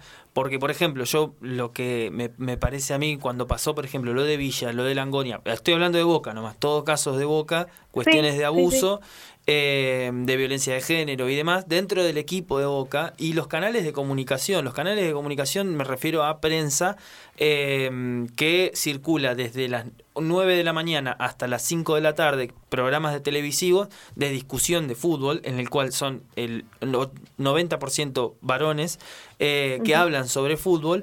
Eh, hay una lógica de protección con respecto a esto eh, y de desinformación también con respecto a, bueno, cuáles son los canales para poder comunicarse, cuáles son los canales para eh, el conocimiento de los protocolos. En ningún programa de ESPN, de Teis Sport, se va a hablar sobre el protocolo de violencia que hay dentro de un club. Claro.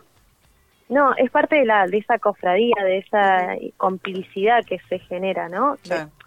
De- de- dentro de esa lógica. eh, y que, bueno, claro, yo le iba a decir, pensemos que este mismo departamento de inclusión e igualdad, que, a- que interviene a través del protocolo en el caso de la denuncia contra Jorge Martínez, también es el que interviene o no interviene en el caso Sí. de Villa. Exactamente. que fue como el eh, no el, eh, el más resonante porque era Sí. demasiado violento em, y, y De y Salvio, el- de Villa, de varios jugadores de Boca. Claro hay varios jugadores de Boca están en esa situación y este de- este departamento que se construye que es una a ver yo no lo quiero desmerecer porque entiendo que es parte de un montón de luchas y de que el Ujú. club no le quedó otra que armar ese departamento no como reivindicación. Ahora, ¿cuál es el margen de movimiento de estos de estas institucionalizaciones eh, a la hora de intervenir cuando la lógica, ¿no? Porque aparte pensemos que el deporte es un negocio. Exactamente.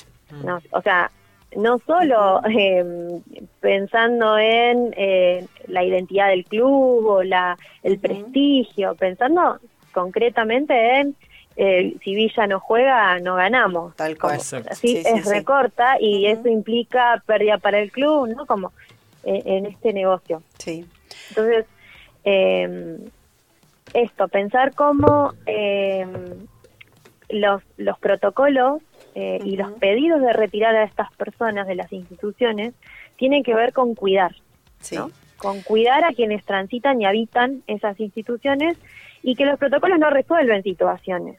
O sea, llegan tarde, son medidas de cual. protección, llegan cuando la violencia ya se manifestó, intentan reparar y proteger y no están funcionando, ¿no? Entonces, eso nos también nos hace pensar que, bueno, entonces la discusión y la construcción de un deporte para que nosotras y nosotros atravesemos eh, los ámbitos deportivos de manera eh, gozosa, eh, con placer, con, con ganas, sin riesgos, eh, no puede reducirse nunca a una secretaría, a una dirección, a un departamento de políticas de género, ¿no? Ni siquiera nos lo pueden reducir a una cosa de mujeres y disidencias, sino que hay que empezar a discutir, por eso me parece buenísimo, Nico, eh, si podemos hablar de las masculinidades, por ejemplo, ¿no? De la construcción de la masculinidad en el deporte es fuertísima. Sí. Eh, y tiene que ver con esto, con, bueno, eh, discutamos eh, todas las implicancias de lo que estamos eh, hablando y de las todas las formas que eso se expresa, todas cual. las formas posibles. Así que bueno, en ese intento vamos a andar en, en esta columna. Bueno, buenísimo. Bueno, este, nos quedamos pensando, hay como muchas cosas Sí. para, para pensar. Sí, es un tema este, larguísimo. Sí, sí, está bueno. Este, gracias, este, Rusita, por, por el aporte. Felices de, de tenerte acá en Barajar y Dar de nuevo. Y bueno, la próxima será acá en, en el piso para seguir pensando en estos temas. Sí, claro, siempre es mejor verse y Sí, poder Sí, sí, sí. charlando. Y charlando. Así que encantada. Y Dale. próxima estoy ahí en el piso con ustedes. Bueno, bueno, eh, muchas gracias. Estuvimos conversando entonces con Janina Torruela eh, acerca de este cuestiones de género vinculadas al deporte, deporte. núcleo duro de roer. Exactamente. Eh, bueno, le damos entonces las gracias a Yani, nos despedimos y en un ratito más ya tenemos la entrevista, vamos a escuchar Ahora una sí. canción y ya venimos.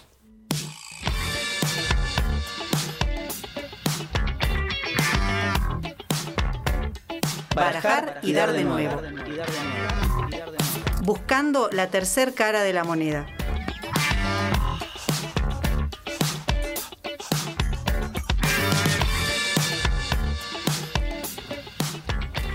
Bueno, ya estamos ahí para este, cerrar nuestro programa con una entrevista.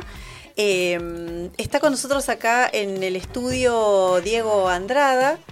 Eh, lo invitamos porque en el marco de- del, de- del 24 de marzo, ¿no? De este, el Día Nacional de la Memoria, eh, Diego y su familia recibieron en un acto que hizo la, Universidad Nacional del Comahue el legajo de, su papá, Oscar Andrada, que era estudiante de la universidad. En, en realidad 18 personas, familiares, recibieron los legajos, 11 eran estudiantes y el resto trabajadores y trabajadoras de la Universidad del Comahue. Entonces queríamos, este, lo invitamos a Diego para hablar sobre esa perspectiva, ¿no? De la memoria, de- del valor que tienen como estos actos y, y qué significa eso, ¿no? Así que bueno, bienvenido. Hola, ¿cómo va? Encantado. Muchas gracias por la invitación. Saludo a los oyentes, a todos ustedes. Mira, para nosotros, eh, bueno, esto se inicia por un pedido de eh, Pablo Odola, que es de Hijos Utralcó, y Dora Seguel, ¿sí? que participa en organismos de derechos humanos de siempre. Le hice una nota, le elevaron una nota a la rectora Beatriz Gentile, quien accedió inmediatamente, me acerco un poquito, quien accedió inmediatamente a, a realizar, digamos, a, tomó partido y enseguida eh, se propuso cumplir con eso. Y eh, para las familias eh, es un documento, digamos, que permite un poquito reconstruir un poco más la, la imagen, la figura eh, de, bueno, del familiar que no está. Claro. O sea, mi viejo no es desaparecido, mi viejo eh, fue enterrado como nene, pero mi abuelo eh, averiguó, qué sé yo, y eh, lo exhumaron. En el- estaba enterrado como nene en el cementerio de Verazategui. Lo exhumaron, mi abuelo reconoció el cuerpo, así que mi viejo no es desaparecido, Claro. pero bueno, familiar es un familiar que no está, digamos, y nos permite un poco reconstruir algo, qué sé yo. Está acá el legajo, lo traje para que lo vean. Nada, tiene la inscripción de él, eh, primero Administración de Empresas, y una solicitud de pase a la carrera, a la Facultad de Ingeniería. Nada, lo que tiene, tiene su firma y tiene el rendimiento académico del secundario. Sé que no, estaba en plena militancia en ese momento, así que no metió muchas materias en la pero bueno. Bueno, Pero bueno, ¿qué le pasa- vamos a hacer? Eh, me, me hiciste acordar a, a un, a un laburo que hacen las, este, que tiene que ver con esto, ¿no? Con contactarte con eso, que papel, este, la firma de tu papá, que un laburo que hacen la- las abuelas que es recopilar esos eh, datos, relatos, eh, fotos, ¿no? Y los relatos como en primera persona y hay eh, grabaciones donde ellas cuentan, le, le cuentan a los, a los nietos, ¿no?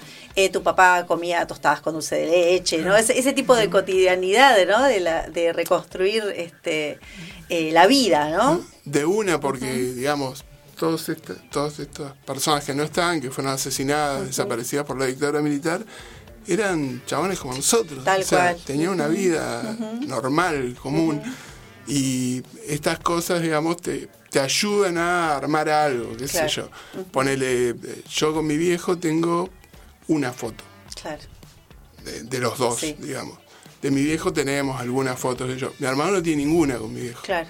Mi hermano nació eh, en cautiverio, mi viejo estaba clandestino. Mi hermano no tiene ni mi apellido, o sea, no tiene Claro. mi apellido mi viejo. Eh, entonces, estas cosas ayudan, digamos. Claro, tal cual. Son Ujú. reivindicatorias. Más en estos tiempos en los que el discurso negacionista va ganando lugar, ¿sí? Eh, peligrosamente eh, e institucionalmente. O sea, vos tenés diputados negacionistas. Tal cual. Una cosa que es una locura. O sea, Sí. eh, bueno, pero ocurre eso. Entonces, est- estas acciones, estos pequeños actos, yo creo que ayudan a, a multiplicar la memoria, a, a fortalecer el nunca más. Ujú. ¿sí? Claro. Me quedé pensando, eh, eh, ya digamos, ha habido otros, este, otros eh, actos, eh, digamos, que tienen como que ver con esto, con esto de la memoria. Están lo- las baldosas que se, que se pusieron en 2011, ¿no? Digo bien. 2011, la primera, sí. Sí, sí. ¿Querés contar un poco eso? Bueno, eso fue eh, una ordenanza del Consejo Mu- Municipal de del Consejo Deliberante de la Municipalidad de Neuquén, la propuso Darío Martínez, teniendo antecedentes en otros lugares, se aprobó por unanimidad y durante la intendencia de Farisano, en abril del 2011, se colocó la primera, que es una baldosa donde se, se dice que en ese lugar, por ese lugar, vivió, habitó un, un desaparecido o una víctima del terrorismo de Estado. ¿Sí? Mi viejo, eh, cuando vino a Neuquén, eh, al principio, estuvo viviendo ahí en el barrio, lo que era el barrio ferroviario, Ujú. viste que estaba sobre la calle Independencia, Sí. eh, estuvo viviendo ahí. Entonces la baldosa está colocada ahí en Independencia al 400. Y bueno, ese acto de la baldosa para Juanse, para mi hermano, para mí, para mi abuela materna, que es- estaba viva, falleció hace dos años, para mi vieja también, digamos, también falleció hace dos años, eh, fue un acto, fue un, fue un clic, digamos, fue un acto muy, muy importante, sobre todo para mi abuela materna, Claro. sí, eh, paterna, perdón, que el Estado que había asesinado a su hijo, lo había enterrado como nene, el Estado reconocía a su hijo como Claro. una víctima, o- sí, como una víctima, aunque mi viejo me mataría si le digo víctima, porque ellos no, no se consideran víctimas, No. digamos, eran revolucionarios. Claro. Pero está bueno esto, ¿no? De, de- de- me, me gusta este co- como contrapunto de, de víctima o no, porque, porque, digamos, es cierto, pero sí me parece que más allá de, de lo individual, todos, todas, somos, fuimos víctimas y somos víctimas de ese terrorismo de Estado, ¿no? Digamos, eh, hubo personas, eh, pero como sociedad, digamos, por eso son crímenes de, De lesa de lesa humanidad, ¿no? Que nos lesionan a todos, a todas. Sí, sí, o sea, fue una tragedia colectiva, digamos que bueno, tiene Sí. cortes individuales. En mi cual, caso sí, me sí. cortó ahí, pero digamos fue una tragedia colectiva. Que también, una cosa que eh, hay que decir siempre también, que si bien los crímenes de derechos humanos de la dictadura fueron terribles, fueron horribles, ¿tá? no sé si fueron lo peor de la dictadura. La dictadura vino a destrozar el entramado social, económico de la Argentina. Claro. Y el plan económico de la dictadura es algo que no se pudo desarticular en 40 años de democracia. Digamos, o sea, estamos en lo mismo. Digamos, bueno, la carta abierta de Walsh, eh, ustedes han bajado el salario real en tanto, bueno, digamos, hasta el 2015, entre 2003 y 2015, el salario real de Argentina en dólares era el más alto de Latinoamérica. 2019 volvió a ser el más bajo como en 1977. Claro. ese, ese plan económico continúa. Tal cual. Sí, sí, sí, sí, sí. Ahí yo, yo estuve en, en- en el acto, estuve presente.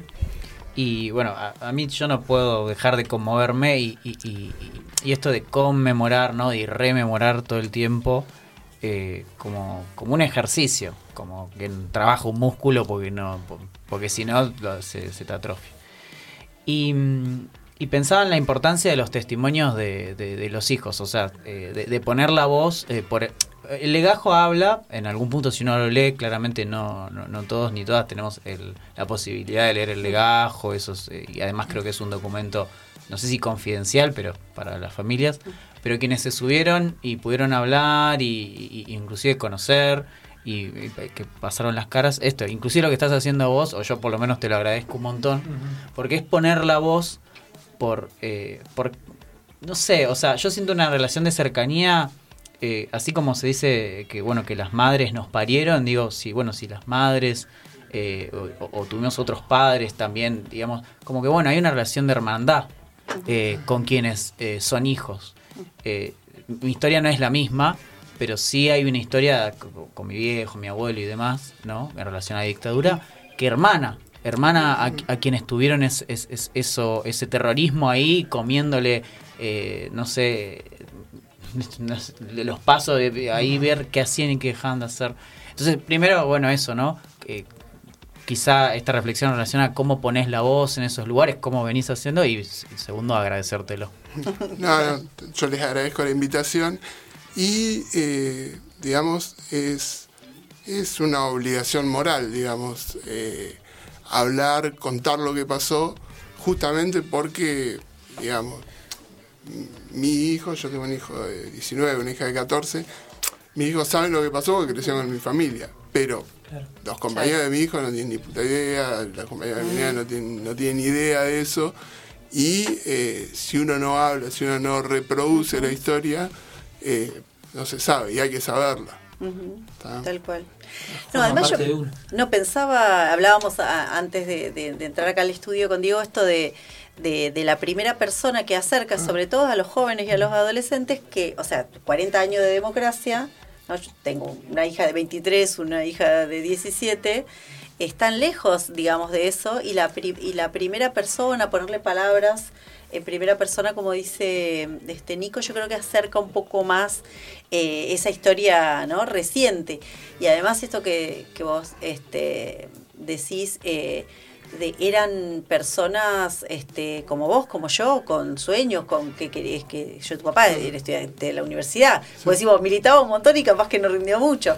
Pero eso también forma parte de, de- de su historia, digamos, y de, la lucha. Y era un, este, está bueno que, que podamos ver que eran personas cercanas, eh, ¿no? En esa cosa de hermandad que decís. Claro, creo que eso también es lo que buscan las baldosas.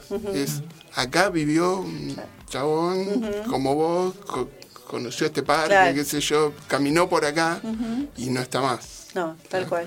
Sí, Es sí, sí.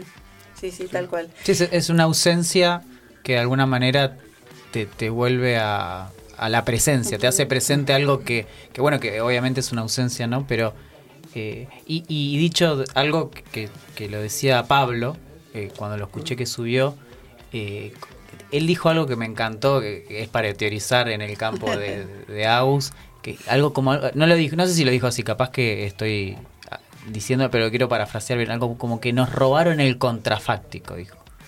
Como todo eso que pudo haber pasado si no hubiese habido dictadura, Claro. ¿no? Que hubiese pasado, sí, y yo, y yo no puedo evitar de pensar, no solo en estas cosas, Eso, sí. eso lo dijo Juanse. Eso, Ah. eso dijo Juanse. Ah, No, no. mira, bueno. Hermano de Diego.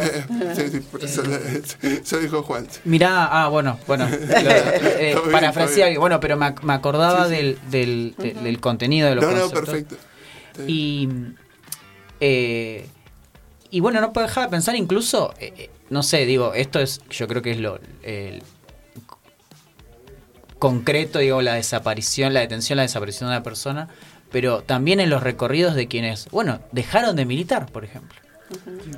No, no, está bien, no, no quiero des- no quiero poner categorías, pero hubo personas que siguieron, siguieron e insistieron en esa, en ese, en ese camino de vida, y hubo quienes, bueno, desistieron por el nivel de terrorismo. Pero justamente, digamos, el objetivo, uno, yo creo, digamos, el objetivo de la dictadura, uno de los objetivos era romper el sindicalismo. El movimiento sindicalista argentino es un movimiento muy fuerte, de hecho todavía lo es, pero eh, los primeros detenidos desaparecidos el 25 de marzo del 76 son las cabezas de los sindicatos. Tal cual, tal cual. Sí. Así que bueno. Bueno, eh, gracias Diego por estar acá. Este, nos vamos a ir despidiendo. Están los compañeros de este, tres liternautas ahí esperando para, para entrar al estudio. Eh, la verdad que muchas gracias por, por, por venir, por, este, por comunicar. Creo que esto de mantener como viva la memoria, es como súper, este, es un trabajo permanente, así que te, te agradecemos que, que, hayas venido porque nos, nos parece súper importante, ¿no? Estos actos como de pequeña reparación que se van haciendo, me acordaba hace unos años cuando se pidió que no se sacaran a las personas este, desaparecidas de los padrones, porque esas personas no están muertas, digamos, ¿no? Están desaparecidas, es una categoría. Entonces yo en ese momento me acuerdo que pensé, bueno, pero ¿por qué? No, porque sí, ¿no? Y, o sea, no, eso, este, darle visibilidad a eso que nos pasó, y me parece que, que todos estos hechos están, están buenos, ¿no? Y mm, bueno, y que recibas vos y tu familia un poco de, de, de más cerca a tu papá, ¿no? A través de, de, de, esas pequeñas cosas, ¿no? Sí, de una, de una. Uh -huh. Es un acto reparador, digamos, dentro de lo que uh -huh. se puede reparar. Sí. Pero ahí vamos, ahí vamos y sí, eh, estamos ahí laburando bastante con hijos, uh -huh. ahí difundiendo, difundiendo, hablando en las escuelas y todo. Estuvimos bastante ahora en marzo, pero la idea es seguir durante el año para no cortar, digamos, con Está la bueno. promoción de la memoria, la verdad y la justicia. Sí, sí, así que bueno. Bueno, muchas gracias. Bueno, gracias. Nos gracias estamos yendo entonces. Estamos Bien. Bueno, gra gracias Fran. Eh, y no se vayan, quédense que ahí vienen los tres, les tres liternautas. Un abrazo, buena semana. Acá termina Barajar y Dar de nuevo. Nos encontramos el próximo viernes de 20 a 22. Acá, por Radio Megafón. Por Radio Megafón. Por Radio Megafón. Comodoro, rágase mi piel. Un largo viaje al desierto cruel. Tus ojos verdes, oasis para mi ser.